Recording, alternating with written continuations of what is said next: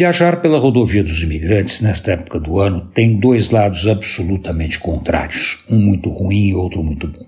Você pode cair na armadilha de achar que na quinta-feira é melhor e depois descobrir que vai levar mais de três horas para chegar no Guarujá, o que é mais ou menos o tempo que você leva se viajar na sexta-feira.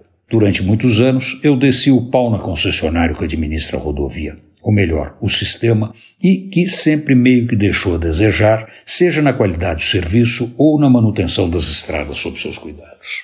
Não que tenha melhorado muito, não melhorou. Mas, como se deve tentar ser honesto, é preciso dizer que a culpa não é só da concessionária. Tem variáveis que ela não controla. O trânsito na saída de São Paulo pode ser apavorante. O seu aplicativo de trânsito pode te mandar para quebradas inacreditáveis, o tempo pode complicar e uma tempestade pode cair na pista. Pode ter neblina na serra e pode, acima de tudo, ter maus motoristas. Contra isso, não há nada que a concessionária possa fazer.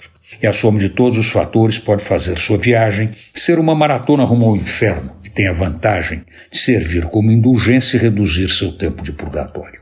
Mas tem o outro lado, o lado bom e bonito. É só você viajar num domingo de manhã e você ter o privilégio de ver a serra enfeitada por milhares de quaresmeiras floridas no meio da mata, nas laterais da estrada.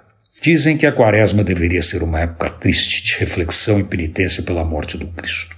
Esqueceram de contar isso para as quaresmeiras, ou, se contaram, elas fingem que não ouvem. A beleza e a alegria de suas flores são o contraponto para o martírio da longa viagem. Antônio Penteado Mendonça para a Rádio Dourado e crônicasdacidade.com.br.